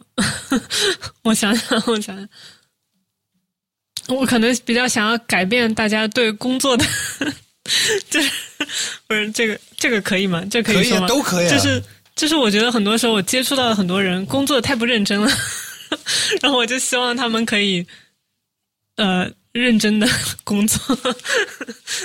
对，是吗？我觉得在上海的人都挺认真的工作呀。嗯，在上海还可以，对吧？但是我接触到很多在上海别的地方的人，就比如呢，比如北京人啊，哎呦，或者成都，不是那种地域的意思啊，对，会会有一点吧。就相对来说，我觉得别的城市的人更加安逸一点，就是他们可能不会那么。呃，一定要把一个事情做好，那种感觉会少一点。上海确实，所有不管什么行业都是都特别积极。对对，我觉得这种其实职业化的一个感觉还挺好的，就大家都会可以把事情做好，然后可以互相帮助把事情做好。有好有坏，就是反正就是嗯，我自己还挺喜欢。但是在这边待着，就是可能会觉得莫名其妙的就觉得有压力。那是因为你的房租太贵了，不是，或者是你看身边的所有的人都是有经常就是可能约在一起，然后大部分都是在聊事情，嗯，而不是就是闲聊，嗯，你知道吗？就是这个是我觉得是非常上海的一种现象，就是没有事情就不怎么约，嗯，但是我还挺喜欢这种的。好，呃，说一个。你不能没有的东西，我不能没有啊。嗯，那这就挺俗的吧？就是不能没有音乐啊。就嗯，OK，呃，你做饭吗？做。那能不能说一道算是你的拿手菜？我拿手菜有点多哎，我觉得我都挺，我都挺拿手的哦。我这样我可以说一个方向，就是我比较擅长把蔬菜做的比较好吃。就是不加肉的情况下，嗯，你吃素吗？我也不是吃素，但是我比较多的吃蔬菜，嗯，就是我不是那种天天要吃肉的人。那说一道拿手菜，比方说你要那个 impress 一个人，然后要给他做饭的话，肯定会有这一道菜。我想想，还真的说不上来，因为我是我的风格是那种就是家常。没关系啊，不用是大菜啊，是没说大菜，就说的是你拿手菜。好不容易逮着一个做说自己做饭的人，就是那种素面。OK，就是素素面，但是不完全素，就是我会比如说用那种呃海鲜啊，就是什么小虾仁，对，它不是完全素，但是不加大肉的那种，就比如说没有骨头汤什么那些。对，但其实我会做一些肉的偏肉的料理，还比较好的，就比如说像红烧牛肉面这种。对，我也会。嗯嗯，还有什么？我想想，我还有什么比较厉害的？嗯，男朋友最爱吃你做的哪道菜？他好像都挺喜欢，因为他没有那个能力做到，就是对他有吃就不错了。好，那呃，有没有最近呃花的钱？我我我不愿意说买的东西，因为不一定是一个物质啊，嗯，就是花的一笔钱，你觉得很值，你可以推荐给大家。啊，我最近新买了一个声卡，我觉得还挺好。哦有一个那个 SSL 的新出的那种小的声卡，叫 SSL Two，然后这个是就是，而且因为它性性价比很高嘛，我买来是一千七百五，嗯，然后因为前段时间一直都是在用，就是呃借了一个朋友的声卡。在用，然后就只是过渡一下，就一直在想着买一个新的，买一个新的，然后就是终于决定说、啊买一个吧。你自己也做音乐，嗯，哦，对对，这个是我最近刚开始，就是这几个月我开始自己做音乐，嗯。OK，嗯，所以就是像你之前听到发给你的那首歌里面，其实伴奏是我和我男朋友一起做的，哦。对，就我和我男朋友现在我们是一个这种像那种制作搭档的一个一个合作模式，然后而且我们平时会最近接了挺多那种行活儿，就是给别人做广告广告配乐啊什么的。然后这个是我之之前我自己没有想到我可以做的一件事情，就因为之前我一直是在帮别人发东西嘛，然后是在就是听别人做的东西，然后现在我是已经进入了一个 我自己开始研究自己怎么做东西的一个阶段，所以我觉得还挺好的。就是可能现在比如说买了那个新的声卡，带给我的一个那种享受，已经超过我去买黑胶的那种。啊，对好，有什么事情可能大家觉得很重要，但是你并不觉得有那么重要，或者是相反，大家觉得没那么重要，但是你觉得其实挺重要的。就是你前面讲的那个嘛，就大家就是没事儿出来聚一下什么。你觉得不重要？我觉得不重要。嗯，我不知道，可能我有一点就是社社交恐惧吧，还是什么呢？因为很多时候就是大家很多人在一起，我就其实不太知道怎么讲话了，然后我会觉得有一点尴尬或者干嘛的，对，所以我我比较喜欢自己一个人待着那种。嗯嗯，或者是有什么事情需要干一个什么活动才出来？，对对，因为我我感觉我不是那种会在社交场合会带给大家什么，好像就我希望我能带给大家一点什么，但我感觉我没有办法 做到，所以我可能会是一个比较就是没有什么存在感的一个人。我觉得是都是你自己想的。刚才聊那么多，说了有那么多想，法那是，因为我们两个人，就是我面对面一个人的时候，我会好很多。但如果有很多人在一起，我就会我不知道我该怎么办。个的话呢？两个可能也还好，人再多我就会有点不知所措，所以我就觉得是一个人待着的感觉会更好。嗯，然后有的时候，比如说是有事儿说事儿这种，也许就比如说，如果像你的话，可能会觉得它是一个，就是也许不是那么有人情味的一个一种方式嘛。但是就比如说从什么意思？我哎，对我，因为你不是说喜欢大家可能希望就是多一点这种闲聊啊、聚会哦，对对对。但是就出于我的角度来说，我会觉得，我觉得如果我能有事儿说事儿，就是不占用别人时间，就是 我感觉这样我会显得自己就觉得自己比较有价值一点，就是我不想要去浪。浪费别人时间，因为我也不知道人家愿不愿意跟我去闲聊，或者者你也不。要别人浪费你的时间。对，就互互相互相不浪费吧那种感觉。OK，但是我会喜欢跟朋友一起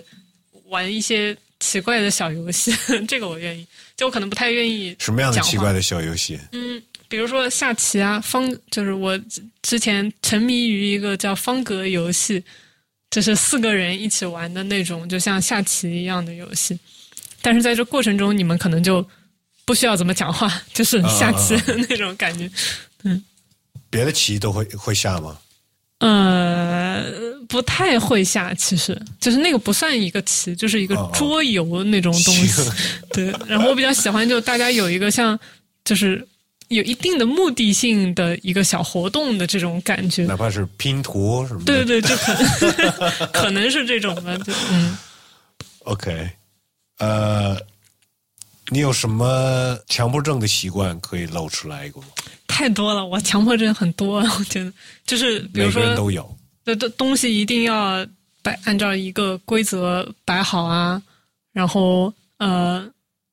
可能在工作上我的强迫症会更加明显，就比如说别人发给我一个什么文档那个文字的东西。我就会觉得，比如说你这个这里该用逗号，你为什么用句号？就这这之类的东西，对我会很注意这种非常小的细节。然后我对细节的东西是有一个比较强迫症的那种感觉。然后我觉得很多时候人家会被我就是有弄得就是有一点可能有点不耐烦嘛，就是觉得为什么你这个事情有什么关系嘛？但就可能。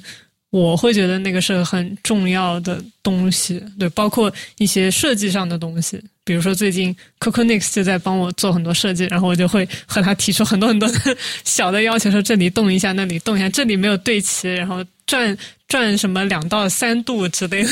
哇，对，你还不如自己设计了。就其实就很多时候我会直接画一个示意图给他。然后我说大概就照着这样就可以了，就我可能这方面是确实有一点那种叫什么排版强迫症，因为像我们比如说那个报纸唱片日常，其实一直都是我在做那个排版的工作嘛，然后我就有这方面就是把它对齐，横平竖直，就一个对视觉上的强迫症应该是嗯。呃，最近有没有什么你觉得你养的？好习惯，你觉得提高了你的生活或者是你工作的效率？嗯嗯嗯，我想想，应该是有的，但是我一下子想不起来。嗯，我觉得也可以说有没有去掉什么坏习惯？哦，也可以算是这个哦，有一个是就是就是我开始记账。就是我从今年就是一月份，公司老板，没有我记个人生活的账哦，OK，对，就是分开了生活账跟跟公司的，对对，也也也不完全是吧，就是公司归公司嘛，然后个人你有一些生活开支啊什么的，我以前是从来不管，就花多少就是多少，然后我现在会去，就是我有一个那种记账的 app 嘛，然后我花的可能每一笔钱我都会去做一个记录。其实我觉得记账这东西现在很方便，因为所有东西你都可以拿支付宝付，然后你就但是你不会去看，你不会去那样子，就是你回过头去的时候，因为有的时候你有些钱也许是用来做一个公司的一个什么转账或者那种操作，就是你会有一个对你会乱掉嘛，所以我就是用那个东西，就是专门记，我一有支出我就记，然后它是会按照就是我每个月给自己设定了一个像。我花多少钱的一个上限，然后你用那个东西记的时候，它会每一笔帮你减掉，所以你就会看到我这个月还剩多少预算可以花。然后到到那个上限的时候，就就我就要焦虑了。我也不是焦焦虑，就是我会有意的去控制一下，可能有些东西有一点贵，不是很必要，那我就留到下个月再看看。那上限能露露出来是多少？很少的，就很多人可能都不做不到，就是三千一个月。三千一个月，嗯，是三千，是包括我和我男朋友，就是我们两个人的生活开销，但不包，肯定不包括住宿啊。啊不不，就是住宿是房租是另外算的，这个是纯。那打车就所有都在里面，打车也算打车也算在里面，对，就纯生活开销。然后基本上大部分时候我们都能做到在三千上下，偶尔会做到。可能那怎么可能包括你们两个人啊？他自己打车的时候，他也会过去给你给你。没有，他打车的时候，他打车也很少嘛，就是他不太会经常在外面。我们都是自己在家，就是大部分时候都在家的一个状态，就不是每天都要出门嘛。而且我们现在住的比较远，在郊区，所以呃，大部分时候其实当然有的时候他当然有一些他个人的开销，那那个我就不去管了，因为很多时候就是家里的这些买菜啊这些东西就都是我在做嘛，所以我开销了什么东西我就会记账。那我觉得三千块钱也太少了，那那你基本上就是其实还可以，你你买了一声卡就用了一半了。对，所以声卡就属于叫额外的投资和开销，就是我不能用我声卡可平时以报在公司的账上了。不是，就是你，呃，比如说我会想好嘛，可能我有一笔非常就是数额可观的额外收入的时候，我才用其中的一部分用来买声卡，就大概是这样的。就是其实总的来讲，是对自己的生活的开销啊，或者这种有一个呃有意的一个去控制或者说是规划吧。因为我就发现我以前完全不在意这些事情。然后它就会造成一些你生活上的一些混乱嘛，因为你有的时候，比如说啊，你会用一些什么信用卡之类的东西，然后你就完全也不知道什么花呗啊、干嘛的，你就觉得这个东西啊，我现在就要买，我就啊，这是信用卡的 trap。对，其实就是嗯，这个问题就在我开始记账之后，它就得到了一个很好的改善。因为你的花销就是在你一个就是你自己知道的可承受范围内，或者说它被有意控制在一条线下的时候，其实你就嗯不太会再需要用到这种信用卡这样我从来不用信用卡，。我有信用卡，我从来不用，我就是、我我我我不知道，也没有人教过我，但是我自己就不喜欢就是欠任何人、嗯或者是银行欠，我会有压力，所以我只会花我自己就是在自己能力下。那是你运气比较，或者你能力比较好，就是因为像我，毕竟有一些像这种做生意上面的事情嘛，有的时候你会难以避免的，就是你要去提前的支出一些钱啊，那是公司的事儿，你说的是个人的嘛？但是我其实对我来讲，公司就是我个人。嗯，其实我是就是我的义务是永远责任是在那边的，责任就在我自己身上嘛。就我是另外，也就是你说这个，我另外的想法就是，可能因为有人也问过我，是住在上海，就是大概消费就是需要需要挣多少钱才能、才能生活在上海。然后我们我们那天就就想，怎么着都得有一万，嗯，包括房租啊，嗯那是包括房租。那已经算比较节省的了。对啊，嗯，但是你就是按你这说法，可能用不着用不着一万呀。你我租房可能四五千块钱可以租得到，应该那就八千应该就够了。我但我觉得 不，所以我觉得不是那么，看你住在哪儿，因为我现在住在郊区嘛，嗯嗯，所以我本身一个是房租的压力比较小，然后生活的压力来说，因为就是在郊区我没有那么多选择，嗯所以它就是。造成了很多不必要的一个开销对，因为你一个是出去玩，还有一个是你吃饭的选择。就是我觉得很多时候我们在吃饭这件事情上会容易花太多钱在上面。网购，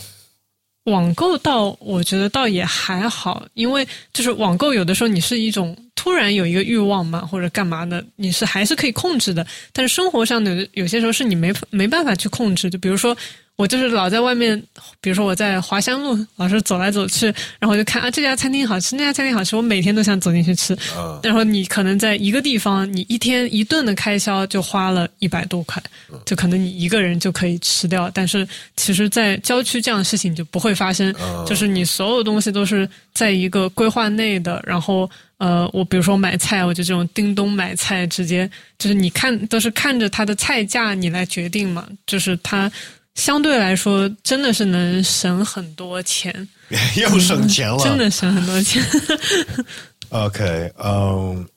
如果你可以按暂停，不影响你生活，不影响工作，你可以去任何一个地方，嗯，干一个事情，待一年，你会去哪儿？你会干什么？哎呀，这个如果肯定是不存在的。我想想，那嗯、呃但是我其实不太想在另外一个地方待一年，哎，我觉得一年有点久。我可能会去几个不同的地方吧，就是组合性的待一个一年。可能就是如果它涉及到钱的问题吗？就是不涉及到钱，无所谓，就我有多少我就能花的那种。那我可能最先想去的是南极，可能就是想去一下，但是不是代表我要待在那边，因为就是南极可能去南极待一年也 我可能科考对了，变成就是因为觉得那边已经很快就被破坏的那个，就是这个生态什么就已经很快要不好。就我很从很早以前我就很想去南极嘛，然后嗯，所以就觉得如果这个机会，我就要尽快的去，嗯，然后其他的地方其实我就没有特别的这种愿望了，就是对我来说，也许就是。去也是旅游一下就好了，我也没觉得我一定要住在哪里，我觉得住在上海挺好，住在待在家还是最好。我可能就是在家待一年，什么都不干，也可以。嗯，对，也就是去一趟南极，然后回到家，然后这一年停止所有的工作啊，或者说什么的，我觉得你没考虑过住在别的地方吗？因为你一直在上海。没有，我觉得别的地方对我没有什么吸引力，就是。对啊，我又没有认识的，没什么认识的人在那边，然后去了就认识了。但是这很麻烦嘛，我要重新建立一个生活的那个，又要改变了。对，又要改。呃，再过了二十年、三十年或者四五十年的样子，如果我们回头看到我们现在人类社会，你觉得会有哪些事情就会我们会觉得我们现在做的事情很愚蠢了？政治斗争吧，就是那种啊，比如说啊，我选 Trump 还是选拜登 这种问题，我就不生活在美国。对我，我我知道嘛，这可能肯定我的角度不是完全的能代表所有的人，或者说是美国人的想法，但是我只是觉得，其实但凡我想做出一个选择，它都是一个。就可能我这个人对政治这件事情本身我是不想参与其中的，就我甚至对他不抱有这没有什么可参与的。对对对，就是就是我对他都不抱有一种特别的，比如说我讨厌谁，我讨厌这个政府，我怎么怎么样，就其实我甚至我不带有这种情感色彩在里面，因为我觉得我一旦带有了一个情感色彩，其实我就参与在了其中，我就代表了某种极端的。也不叫极端吧，就是我就站了个队那种感觉，我不太喜欢这种站队，或者我一定要，因为我觉得人讲到底就是政治是人领导人的事情嘛，就是，但是事实上我们大家就是又一直在追求这种所谓的一种什么平等啊之类的，那你一旦有这种上下级政治的东西，基础上就是有冲突，对它其实是本身就是在一个阶级体系内，所以你。没有什么资格去说追求平等，但我觉得四五十年回头看还是会会更严重，应该是吧？但我觉得可能那时候，也许我觉得唯一能改变这种情况的，就真的是一个科技上的一个什么重大的变革。比如呢？比如什么芯片放到脑子里这种事情，就是一个真的是你人的一个沟通方式和一个。行为习惯的一种彻底的改变，也许会去就会导致一种新的制度的建立，然后它也许是一个，也许更好，也许更坏，但也没有好坏之分。就就芯片放在脑子里，过了四五十年就变成黑客帝国了。我告诉你，嗯，但也可能比那个更加难以想象吧。我觉得，就是反正我感觉在这个地球上就没有什么绝对的事情存在。嗯，所以。我觉得，如果说人要回头看，我我觉得也许也会羡慕现在的这个状态吧。就是，所以我我的感觉就是，对我来说，我就希望我能活到我能回头看的时候。啊，肯定了呀，那不才才多大？呃。可不可以说出一个你人生的一段经历？你觉得比较难受或者是难熬，但是你回头看，呃，这个经验其实把你变得更好。嗯，我，嗯嗯，哎，这个该怎么说呢？这是一个有一点私人的问题，因为我是我从呃我自己就是我身体是有一点身体上不太。呃，跟常人不太一样的那种小小的身体的问题嘛。然后是从我就是小学五年级开始，我就一直深受这个问题的困扰。然后所以在我觉得是在我就是五年级，就大概十二岁之后，我就没有再体验过一个所谓正常人的那种生活了。就是我有一部分就是和正常人是不一样的，我自己很清楚。然后我中间也去做过那种比较大的一些就是手术啊什么的，所以嗯，我觉得就可能从十二岁之后，我就没有体验过那种生活了。所以，嗯，如果从生理角度来说，我应该是一直在。处在一个 不是很好的一个状态，但是包括我当中去之前去做手术，我也有半年的时间都是在恢复，然后你什么都干不了，你就只是在生理上的恢复，然后去呃做一些康复的那种事情嘛。所以其实它是一个很漫长的、有一定的折磨性的一个过程。对，然后但是就是从整个这个事情来讲，我其实是就是很。我对自己的身体的问题，我没有任何的，就是说，我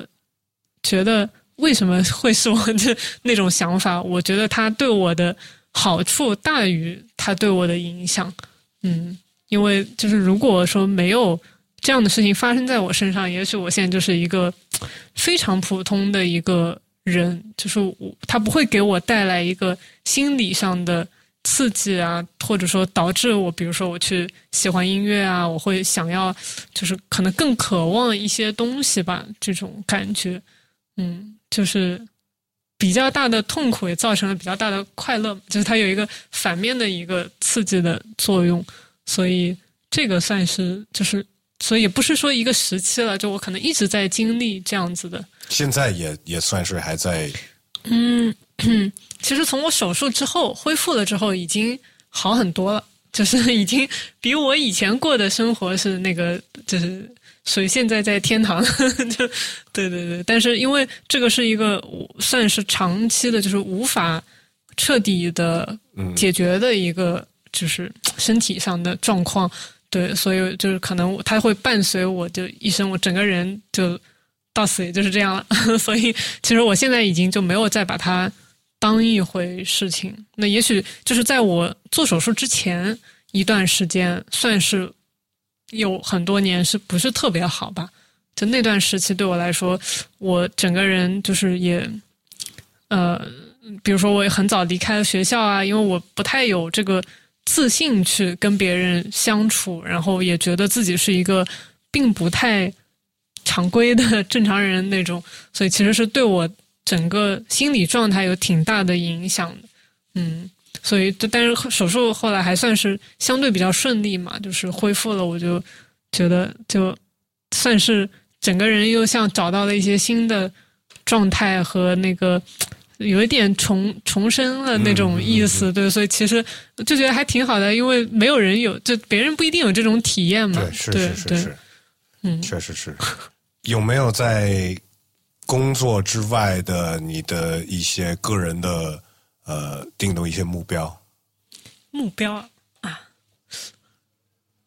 买房，这个是一个最近才有的比较俗的目标。在上海买房，也可以是在外地，但就是想要买一个自己的小别墅。我不光是房，是别墅，所以也可以在外地，因为上海别墅太贵了。嗯嗯嗯。因为最近就是我现在自己住的一个地方是一个租的一个小别墅嘛，然后就觉得哇，住别墅感觉太好了，我不想再搬回楼房里了，就所以就是产生了一个这种住别墅，但是每个月只花三千块钱，我觉得这个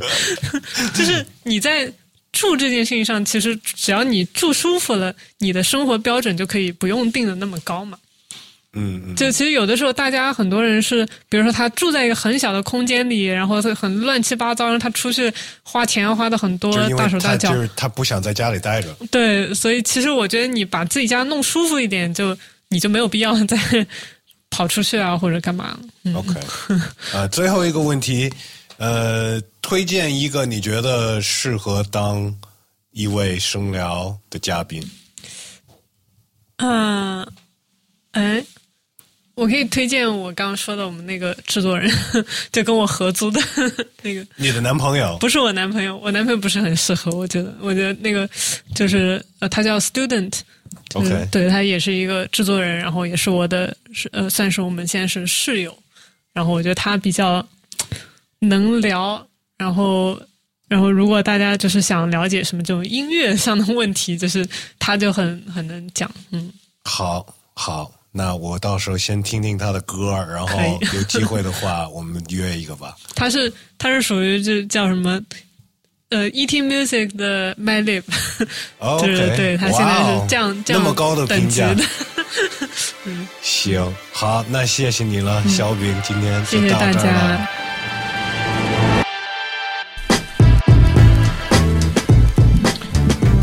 哎，感谢大家收听这一期的声聊 SL Podcast，感谢这一期的嘉宾小饼。那么，如果你是一个音乐制作人的话，可以去关注一下他做的这个 Eating Music。如果明年他们还办这个 Eating Music Camp 的话，我觉得值得去参考一下，反正也是免费的，多认识一些音乐人吧。那么还是要提醒大家一次，如果你喜欢这些内容，那来支持我一下吧。反正我做这些内容也是免费的，也没有广告，就靠你们的支持了。可以去爱发电去下载他们的 APP，在那边可以呃抢听节目，也可以留言互动，呃或者也可以去他们的网页爱发电点 net 搜索我的名字 West Chen W E S 尔东陈，然后小小的支持一下，请我喝一杯咖啡，请我嘉宾喝一杯吧。你们每一份支持对我、对这档节目、对我做的这些内容都是很大的帮助。那么那些支持不起的，其实也可以帮我一忙，点赞、订阅、转发，告诉你的朋友。如果你觉得这是一些好内容，哎，最后要祝所有听众朋友们 peace and love。I'm out。